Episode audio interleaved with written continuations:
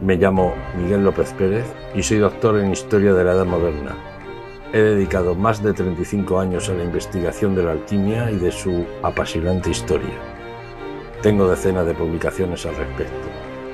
Después de haber leído más de 5.000 libros y manuscritos antiguos, he podido constatar que la alquimia sigue siendo un cuerpo de conocimiento oculto y accesible a muy pocos, y que sigue escondiendo muchos secretos aún por investigar antes de que se pueda convertir definitivamente en un olvidado saber milenario. Practicada desde los primeros siglos de nuestra era por filósofos, médicos, religiosos y reyes, la alquimia ha quedado como el mayor y más duradero engaño de la humanidad.